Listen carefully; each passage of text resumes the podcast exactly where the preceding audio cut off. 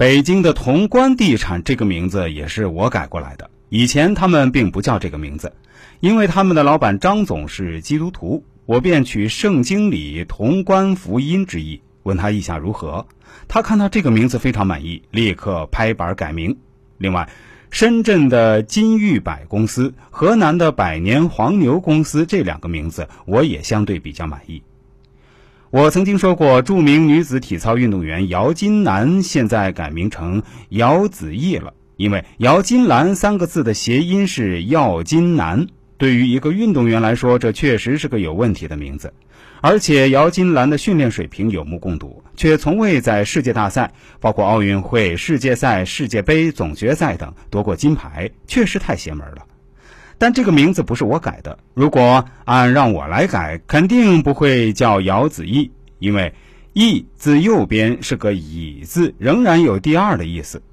但他的名字也不可能简单的改成姚金毅。因为“易”是周易的意思，不是一般人可以随随便便用来做名字的。当然，如果你本来就姓易，那就另当别论。说到运动员，我就不得不说王楠和王克楠。大家知道，王楠是继邓亚萍之后，中国乒坛又一位女皇级别的大姐大，而且她拿过世界冠军比邓亚萍还多。但王克楠却是中国体坛一位有名的倒霉蛋。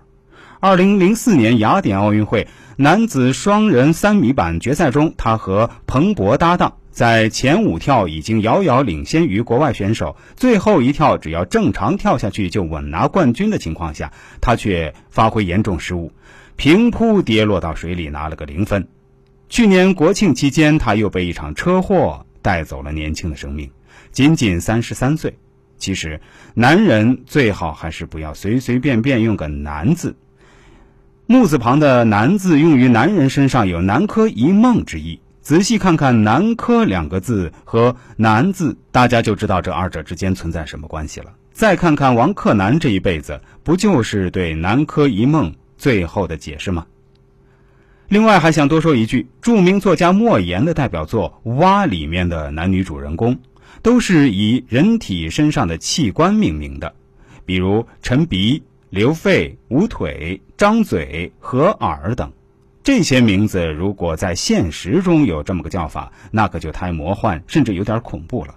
但在一部以反思中国计划生育政策得失为题材的小说里，一个作家可以想到以人体器官为主人公的名字，确实是个天才的想法。而且以器官为名字有利于翻译成外文，以前很多中国小说写的都不错。但说实话，翻译出去的话，人家老外对中国人的名字都不熟悉，区别男一号、男二号都很困难。而莫言这本小说里就完全不存在这个问题，这也是他最终能够问鼎诺贝尔文学奖的一个重要原因吧。